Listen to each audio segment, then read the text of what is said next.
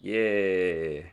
又到了我们的暖男信箱的时间，这其实才是第二集而已。谁是暖男？你呀、就是因为你这个节目才叫做暖男信箱，因为我不是暖男啊什。么意思？为什么？总之就是欢迎收听我们暖男信箱，这是第二集，我是 J 我是 Eric。A K A 暖男。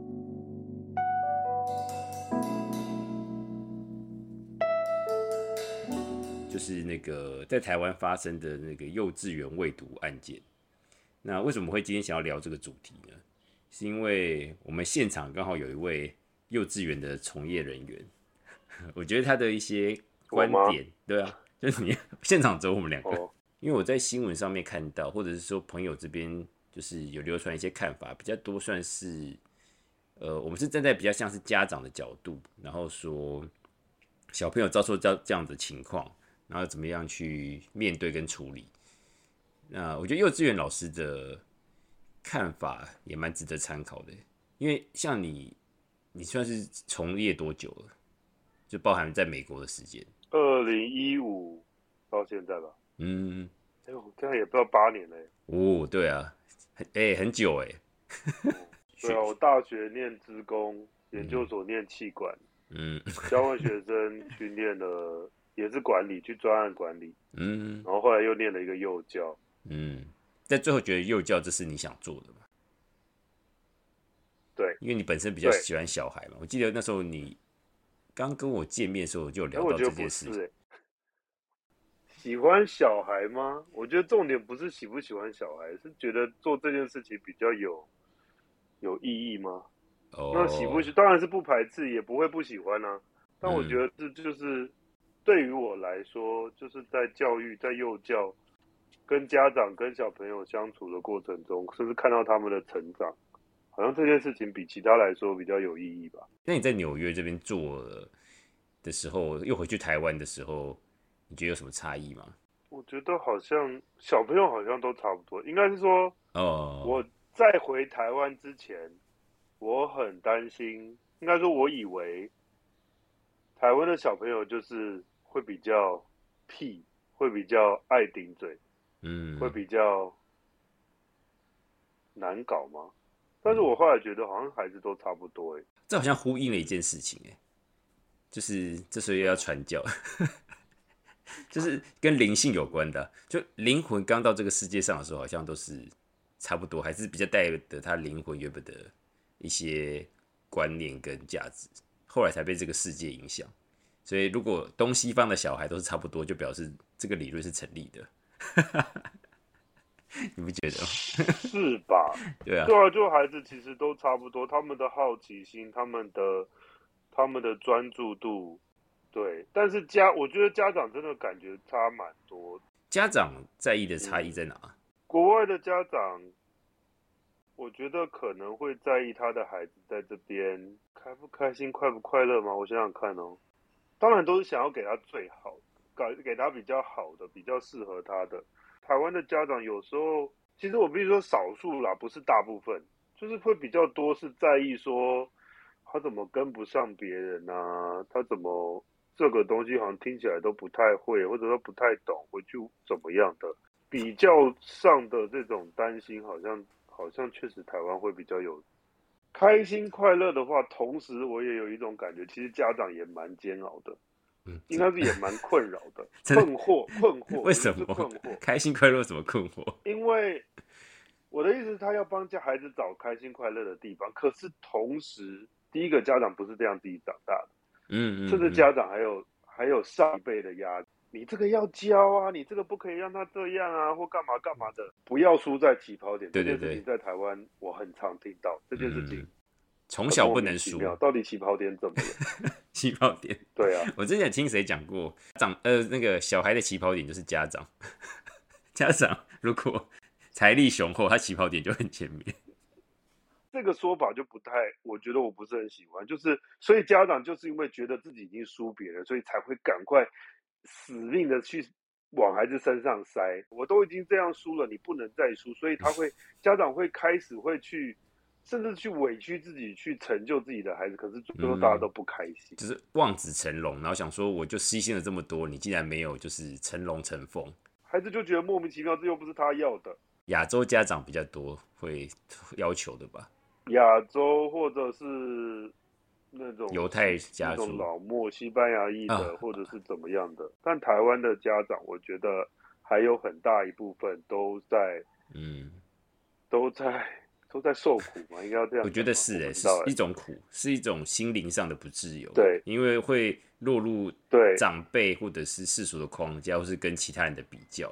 就像国外的家长，可能真的是蛮多我们在电视上看到的，就是那种十八岁你念完，甚至你念完但念大学，你得要靠就开始要靠自己。可是台湾就是大学的学费是好像还觉得是家里的责任，然后然后爸妈还要跟你说对不起，对不起，我不能给你，然后就是这种这种这种这种担子，这责任也太嗯，压力超大的，那个心里也不好受哎。因为家长望子成龙成凤，所以小孩也会就是习惯说，那我成龙成凤，所以你要支持我能够去成龙成凤嘛，所以要提供我相关的这样的需求。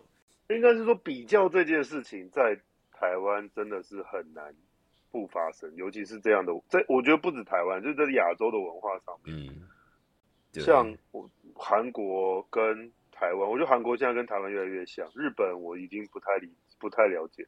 然后同学有什么，你也会很难熬过那种自己也想要，但是自己没有的那种、那种、那种感觉。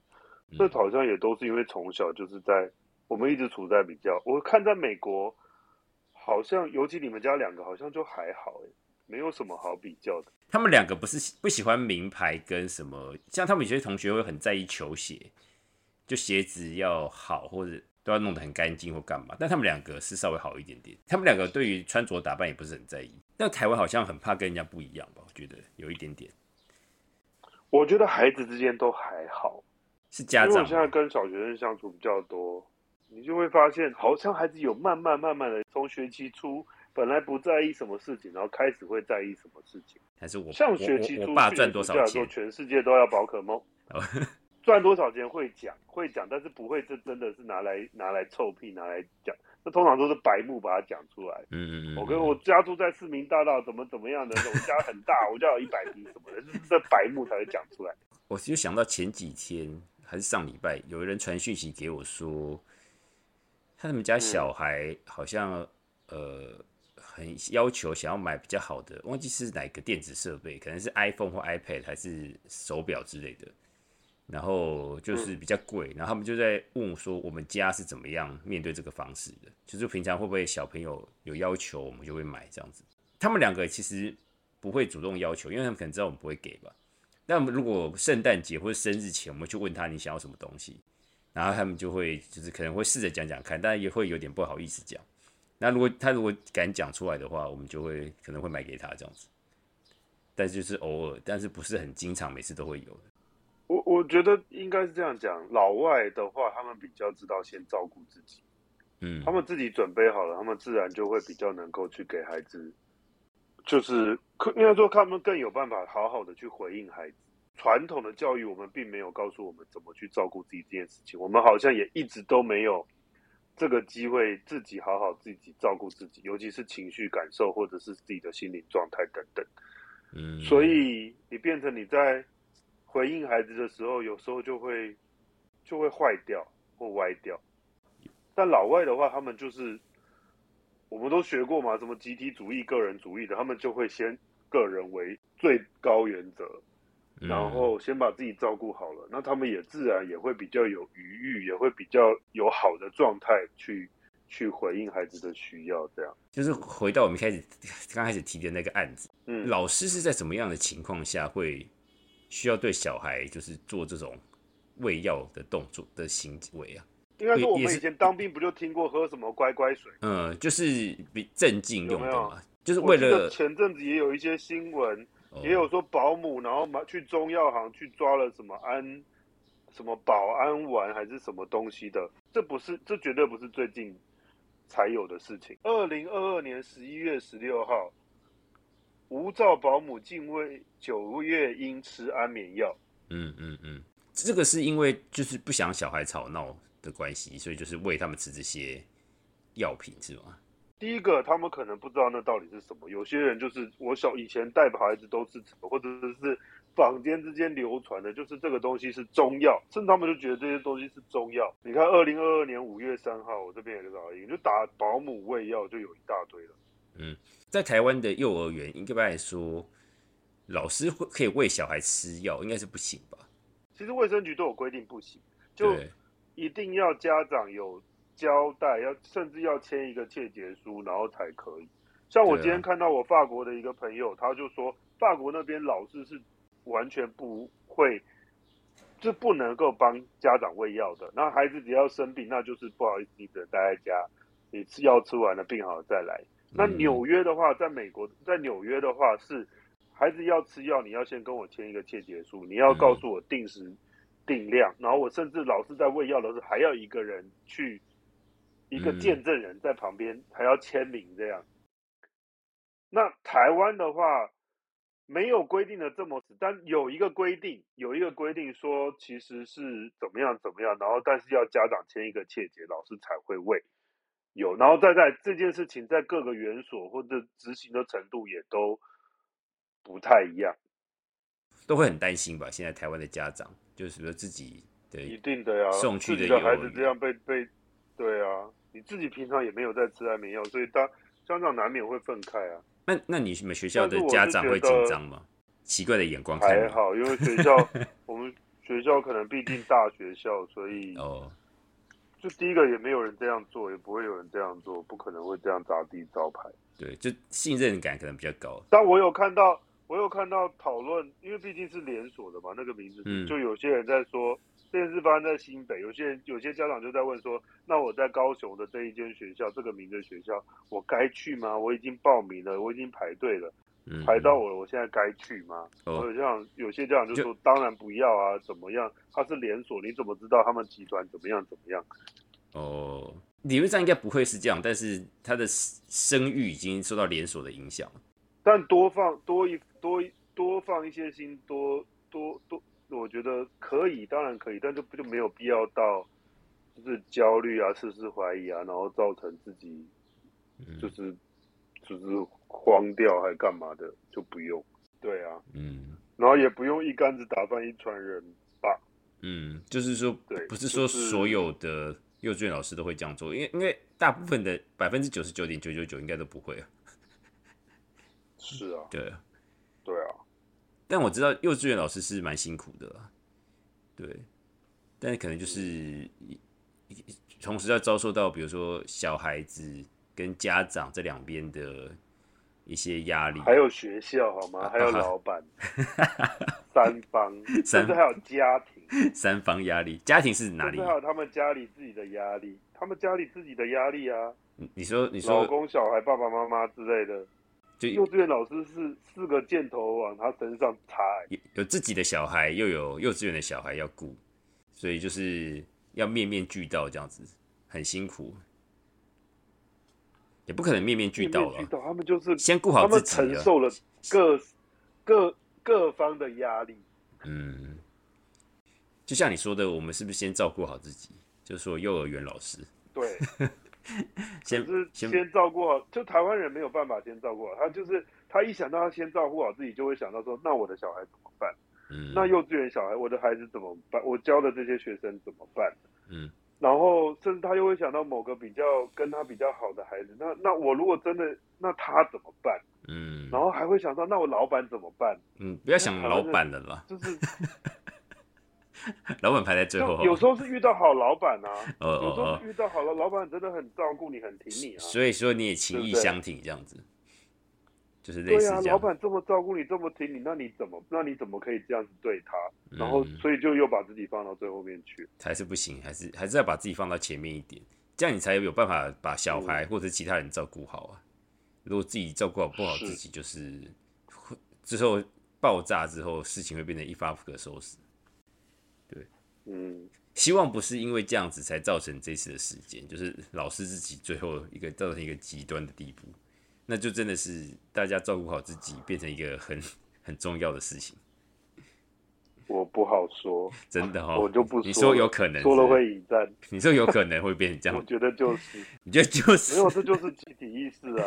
对啊，哦。这就是集体意识造成的呀、嗯。我们每个人都有责任，好吗？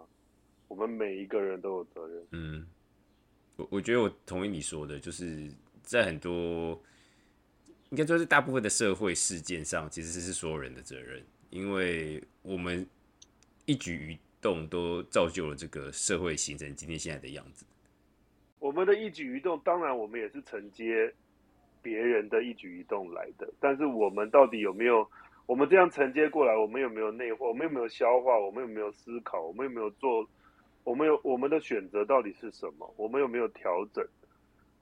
因为毕竟时代在变，你是必须要随之调整的。嗯，但是那你如果不变，你没有去调整，你没有去学习，没有去进化，用“进化”这个词吗？嗯，你你的那进化是指那干净的进化，还是那个前进的进化？前进的就是前进的进化调整，去去改变，去进化。嗯对啊，然后去回应那个当下。嗯。对啊，我是在来到美国之后，我才变得比较有这样的余裕去做一些思考，或是把脚步放慢。但在台湾，就是感觉被呃很多东西把资讯塞满了，就是好像没有时间停下来思考，就是你全部的东西都是靠反应，你就是一个反应去做，你你不是思考，你只是照你的惯性去做而已。这就是集体意识啊，就是所谓的社会、所谓的文化、所谓的不成文的规定，大家都这样，所以我就要这样。应该说，你没有机会去为自己思考、为自己想，甚至去调整。我们有时候就是被逼着前进，嗯而不是反应。你是被逼着哦，大家都这样，我好像只能这样。你根本连思考，你根本连反应的机会都没有，你就只能默默承受。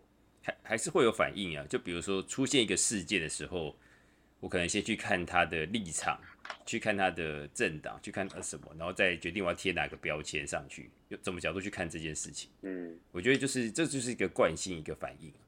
然后我可能也没有时间嗯去做太多的思考跟追查，或是怎么样。我就是要忙着顾我的生活嘛，工作，然后上班下班，然后可能会有你说的要面对很多事情啊，老板、家庭、小孩，其他有的没有的。嗯然后就是这个是一个呃工商社会，所以我们就是先顾好自己，先赚钱，而、其他东西跟直接生活或是我的利益没那么相关的，我就是先用标签来分类。不对不对，我觉得那个说辞应该是我们都忽略了感受这件事情，我们都忽略了我们自己的感受这件事情，我们都觉得我们感受都不重要，我们我们我们现在会觉得不舒服，一定是我们抗压力不够，一定是我们是、嗯是人家说的草莓族，我才不要当草莓族哎、我才我不可能是个烂草莓，所以就所有的一切又被你再压回去。会不会很多现在观众听不懂什么是草莓族？我已经过了那时代，那他们现在叫什么？我不知道，就就是说不要让别人觉得说你是抗压性很低啊。你刚刚有讲，对，就是大家会想说我要把自己硬起来，所以就是忽略了感受这一块，忽略了消化自己的情绪或者是认识自己的情绪这一块。好的感受、坏的感受都是必要的感受。我觉得这件事情蛮重要的吧，都是必要的感受，那都是调节的一个过程，就跟会需要打雷下雨，会需要会需要风光明媚，都是需要的的生命所必须要的事情的的的元素。就记得先去日它，先去感受它就好了。哦，我现在在不开心哎，哦好，原来我会不开心哦，好哦知道了，我觉得就知道就好了啦。就我们可以举一个，比如说实际的例子嘛，大家比较容易带入。就比如说今天遇到一个，比如说老板交付一个什么很鸟的事情，临时要我完成某件事情，然后觉得心情什很不爽。么时候？你都都下班，现在都已经六点半，你现在才给我什么意思？我五点半就该走了。对呀、害我，比如今天晚上要要要去跟一个人去约会，你害我弄到八九点，那、嗯，那怎么办？因为我觉得方法很多啊，都是方法啊，对不对？第一个就是先知道干你超不爽，然后再来，老板会做这件事情，他到底是经常性的这样，还是他真的是偶尔为之？他真的是临时有什么事情需要你帮忙，你自己也可以判断。然后你愿不愿意帮着，你有没有办法帮这个忙，你也可以判断，也可以选择。通常我们大家都还是会说，好啦，那不然怎么样怎么样？所以我们会选择加班。然后你如果真的本来有约，那你就好好讲清楚，告诉人家。我就会，我就当然是先对不起啊，哎，不好意思，我老板刚刚忽然塞了一个东西给我，怎么样？我相信人家刚才第一次都马会理解，但是如果这件事已经被变成经常了，那我觉得可能就要开始好好思考这件事情到底是好的还是不好的。因为第一件，我觉得如果刚到一间公司，你如果很初级，或者是在某个之前都没有遇过，你第一次遇到这件事，你都会，你都很愿意帮忙。我觉得，甚至跟你约好的人，他们也都能够理解。但当这件事情已经变成一个习惯的时候，哎，这中间到底发生什么事了？到底是你让人家这样予取予求，你还是老板真的每次都故意搞这种东西？就好好想一下吧。现在你该怎么办？嗯，然后你有没有其他的选择？其实你一定有其他的选择，可是我们通常都觉得我们没有其他的选择，就是因为工作为重嘛，事业为重，所以就没有其他选择。对啊。然后我也必须说，就是有时候你做了那种你觉得根本不可以接受的选择之后，你会发现其实也没有这么这么可怕。好，我无论你要要么就是跟老板顶回去，怎么样打把你打入冷宫嘛，开始对你言语暴力嘛，或者怎么样嘛，还是什么嘛，要逼退你嘛？那这个老板你还需要跟他吗？但是就换了换了一些，发现台湾的老板都差不多，最后就只好出国这样子。也不是不可以啊，结果你会竟然发现你竟然有办法出国，嗯，这些东西就是推动你前进这样子。对啊，然后或者你会换到下一个地方去，然后哎，下一个地方去，哎，无论它长得一样或长得不一样，你都会有新的思考、新的想法。那我们把刚刚的那个选择调整一下，就是如果一般人都会选择说，好吧，那就留下来加班，然后跟约会那边道歉一下。嗯，我们换另外一个选择。跟老板说，哎，老板不好意思，就是我跟人家早就约好了，这个约会对我来说很重要。那这个工作就是你可以交给其他人，不不是交给其他人，就是工作就是我可能就是没办法在今天完成，因为真的太临时了。就是温柔而坚定的拒绝他。通常，对呀，你看你讲的合情合理，我觉得老板通哦哦，好好，那没事，那你去。然后如果老板说，这是我我我两亿的案子，哎。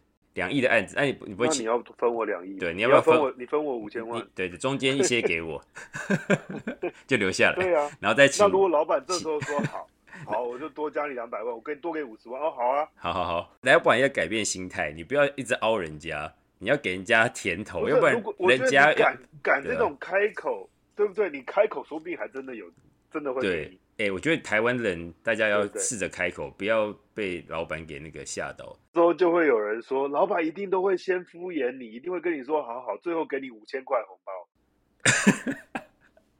不行不行，这个要有那个。搞不好有五百块、五千块，那么五百块。这要白纸黑字，这要要写一封信。这个也可以换在另外一个地方，就是幼稚园老师，如果面对一些家长会凹你的，你也是可以那个，就是坚定的拒绝这样子。对。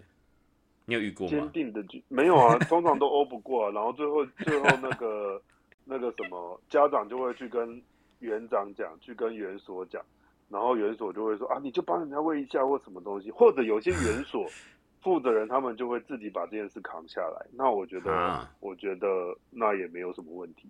一个是客户来熬，一个是老板来熬。可是现在就说真的，年轻的老师们已经蛮敢为自己讲话的了。嗯。对啊，然后会被一些老一辈讲说啊，这些年轻人哦呦，怎么都那么难管教，都不懂事，或者说一辈一代不如一代之类的。对呀，呃，不像我们以前那么认真，那么工作那么用心，你们这些人都是现在生活都过太爽了，就会一直被这样说。我就没关系，我就说好好棒棒，你好厉害，辛苦，那你就能者多劳，你就多担待一些。不错不错，就是要这样子。没有了，我不会这样讲。但我觉得你，我觉得心里这样讲就好了。我其实你你应该有很多幼稚园的奇怪的事件可以说，但是可能留到下次。那那 我我们今天原本是要，我觉得也没有扯太远，就是我觉得就是今天借由这个幼稚园这个事件来看到另外一个不同的，就是我们现在是以一个不同的角度来看这件事情吧。就是说，当然。我们知道这件事情是错误的，绝对不可以这样做。然后，因为这是原本这是原本就是一个伤害别人身体跟权益的事件，但是造成这个事件背后的原因可能有很多可能性，跟我们要怎么样好好疗愈自己。对，因为如果我们大家都不好好疗愈自己，或者是放任一些不好的，比如说牢固关系这种习惯的话，这种事件还是会一再发生，甚至也是发生在不同的工作场域，你就没办法什么我们每次聊的都是这么沉重的话题啊？会吗？对啊，为什么最后都是呃这个走向啊？这这会沉，这算沉重吗？不是，我觉得，我觉得，我觉得不算沉重、欸，我觉得它就是一个世界上发生的事情啊，背上压力很大吗，肩膀很重吗，没有啊，就是刚刚怎么后面，然后两个人声音都忽然低了下来，有我然后我都语重心长，什么意思？我有有吗？我最后有一种没有，因为我最后想说还是要那个讲一下，一开始问为什么会有这个发想啊？嗯对啊，嗯，因为因为我我已经忘记我们一开始 为什么要讲这个幼稚园，但我觉得这个过程蛮好的，就是讲到说，呃，大家自己照顾好，然后怎么对待别人，我觉得这事情还是还是一个我们的初衷吧。对，在面对很多事情的时候，嗯这个这个东西都有可能会变成是一个最原始的问题。那因为它就是一个原始的最原始的问题，所以我们就是总是把它提出来。然后，对，其实家恐慌的家长也是，也是先顾好自己，然后不要不要太过焦虑，因为小孩子可能也会紧张。如果因为这个事件你太过紧张的话，小孩也会想说，哎、会感觉小孩对气氛是很敏感的，他也会察觉到这个哦不对劲。这那如果讲到这个的话，就是可以分享一个幼我在幼教上学到的，就是你看为什么小朋友会怕蟑螂，为什么会怕虫？如果刚出生的小孩，他根本就不可能知道蟑螂是什么东西，或者知道嗯虫是什么东西。可是为什么孩子会怕虫、怕蟑螂？甚至就讲我小时候了，我小时候明明就是可以拉拿着蟑螂去弄女生的，蟑螂去去弄女生，丢到人家衣服身上去的。可是我现在就是干，我现在超怕。昨天晚上也是大蜘蛛，我下个半死。我看到你 IG 上对啊，这的线动，是为什么？对啊，那个好大就，是这件事情是这件事情是会耳濡目染，是大人通常都是大人灌输，嗯，大人会怕，然后小孩就说：“哦，我应该也要怕这个东西。嗯，小孩去学然习到后久了之后，呃，不是不是刻意的学习哦，他就是耳濡目染的这种我们我们的恐惧无就是形扩散出去了。对，所以小朋友是会，就是我们的情绪、我们的焦虑，他们都会莫名其妙、不小心都会被接收，被他们给接收住。对，我觉得情绪真的是必须要知道。情绪，我们就是它是不自觉被接受的。我们可能不是故意，但我们也是不自觉在传播的。对，你就一个一个头尬饼，小朋友也都会知道，都会觉得，嗯，都会知道你不对劲。你你说这件事又让我想到，就是小孩其实对刚才这个世界上是没有任何就是呃特别的观念，这个都是后天添加的。然后上次我看到一个影片，是有一个男生，一个爸爸在教他的小孩说：“哦，你这个鸡鸡的地方可不可以随便露出来给别人看？”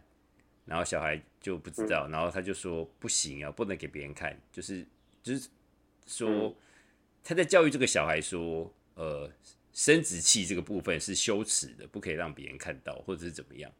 就变成说，我们好像已经习惯这件事情，但我们从来没有去想过说，诶，为什么不行？就是看到小孩也没有想过说，哎，看到会怎样嘛？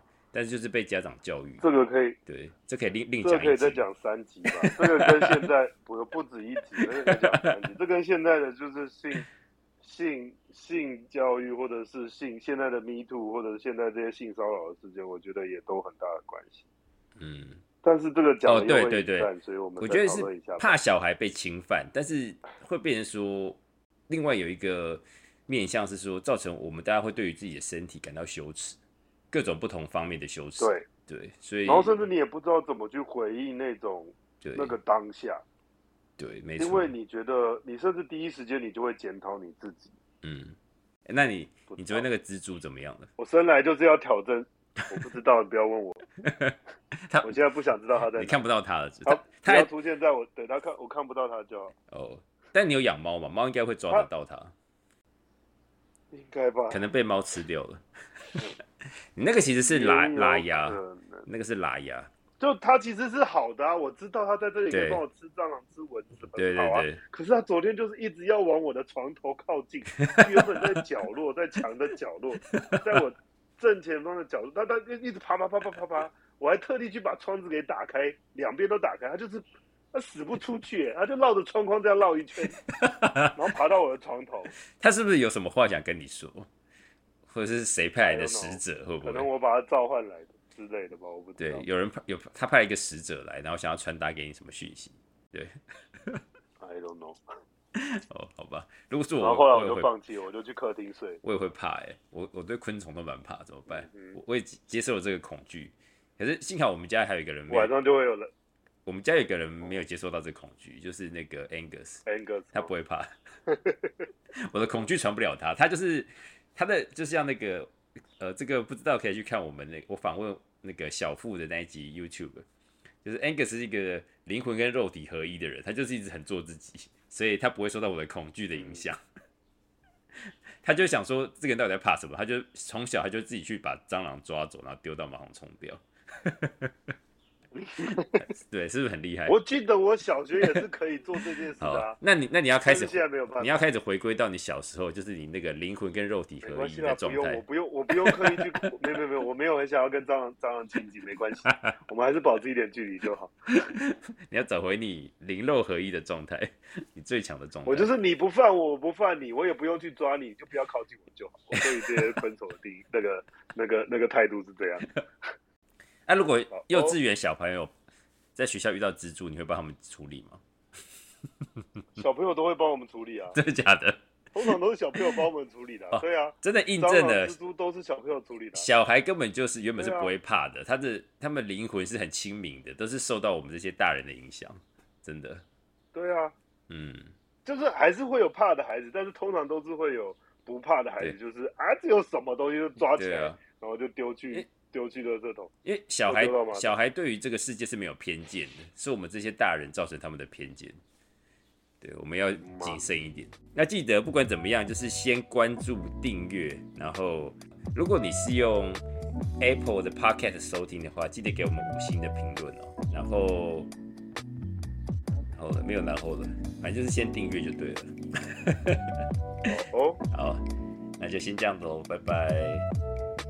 拜拜。